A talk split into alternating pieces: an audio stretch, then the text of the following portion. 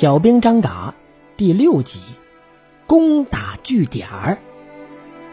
有这么一天呐，胖翻译官家里来了一位客人，礼帽长衫，手里还拎着礼盒，一副商人的打扮。胖翻译官一看，嘿，赶忙啊，笑脸相迎。嘿，罗掌柜啊，请请。这位商人正是罗金宝。坐下来之后啊。罗金宝就说：“上次多亏你帮忙啊，区队长特意叫我来，这点薄礼表示谢意。”哎，应该的，哎，应该的，应该的。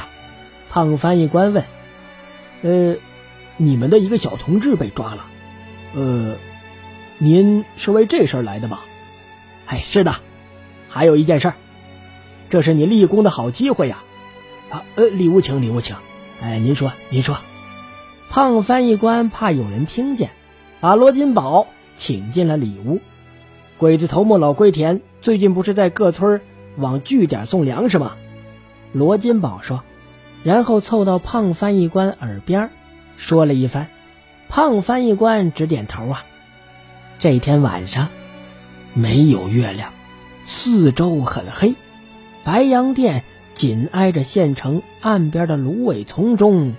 悄无声息的划来了一些小船这些小船啊，静静的藏在芦苇荡里。船上是区小队的队员们。正对着城门的大路上，几辆马车朝城门走来，赶车的正是区队长。站住！干什么呢？城楼上一个伪军吼着：“老兄！”给太君送粮的，区队长说：“关城门了，回去吧。”老兄，帮帮忙吧！怎么不早点来呀？唉，我们在道上远啊，路上车又坏了。区队长跟他们说：“那个伪军不松口啊，那明天再来吧。”正在这个时候，城楼上又出现了一个人。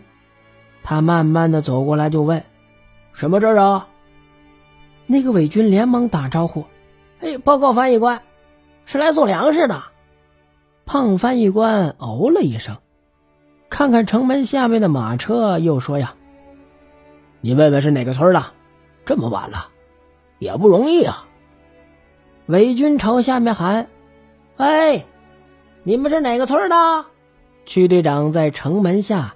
看的是清清楚楚，知道翻译官来帮忙了，便答道：“三十里铺的。”伪军就说：“呀，好嘞，我下来开城门啊。”城门开了，区队长他们进去把鬼子岗哨解决了，然后呢，给湖边一个信号，区小队的战斗立刻涌进城来。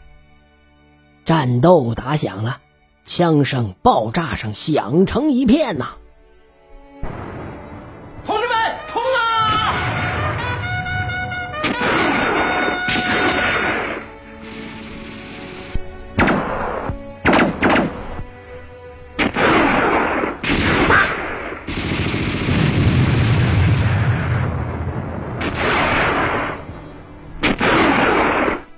龟田吓得急忙带着鬼子兵躲进了炮楼里边，嘎子也被押进了炮楼。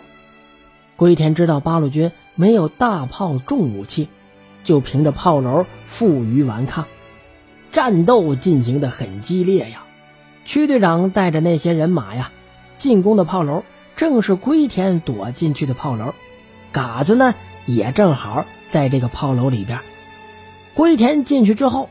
就爬上了炮楼的上层，派人把上楼的楼梯口给封了，把嘎子和一个伪军呐挡在了一楼。这个伪军呐，正是抓嘎子的那个伪军。鬼子凭借着坚固的炮楼，拼命的向外射击呀。区队长他们一时间也没有办法拿下来，战斗在僵持当中。另一支攻打西门的队伍，派人向区队长报告。他们已经拿下了另外一个炮楼，还救出了钟连长。好，区队长高兴地说：“按计划向纵深推进。”赶快把这个炮楼也拿下。